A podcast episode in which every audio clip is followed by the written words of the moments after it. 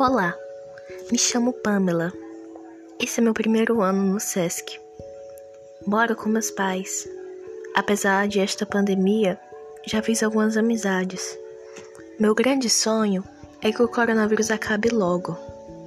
E também desejo ser uma grande veterinária para cuidar de animais, pois minha pet sempre foi minha inspiração.